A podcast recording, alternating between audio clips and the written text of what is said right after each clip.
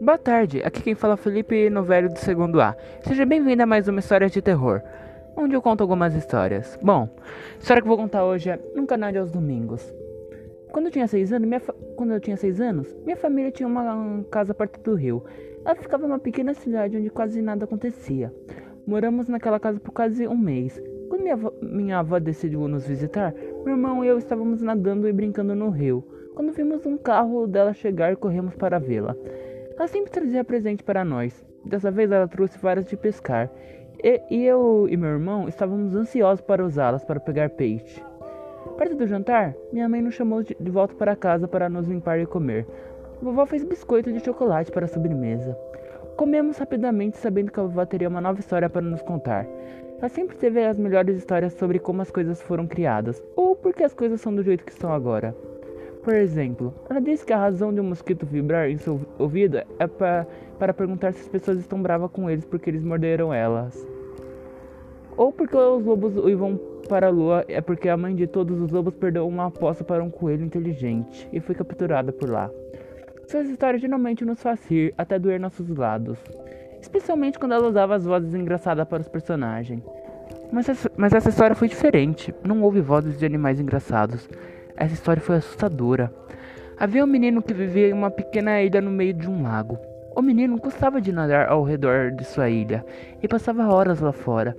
Sua mãe sempre lhe disse para nunca nadar em um domingo, mas o menino não quis ouvir.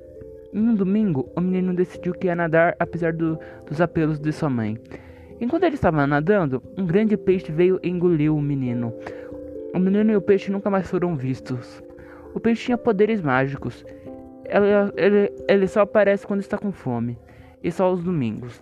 Diz que o peixe é o animal de estimação do diabo, mas ninguém tinha certeza. Uma vez que o peixe digere sua última refeição, ele vai voltar e caçar mais uma vez. Essa poderia ser uma questão de semanas, meses ou anos, não se sabe a data exata. Eu e meu irmão ficamos totalmente desapavorados. Nós, nós nos recusamos a ir perto dos lagos aos domingos, por longo tempo, com medo de sermos engolidos por, por esse peixe. Isso fez com que minha mãe ficasse feliz, porque domingo era para ser o dia da família. Foi quando tudo deu terrivelmente errado. Meu pai fumava em casa, e muito, especialmente quando ele estava trabalhando em um projeto para melhorar a casa. Uma tarde, ele estava arrumando o convés quando seu cigarro caiu de sua boca. Entrou num, num balde de líquido inflamável.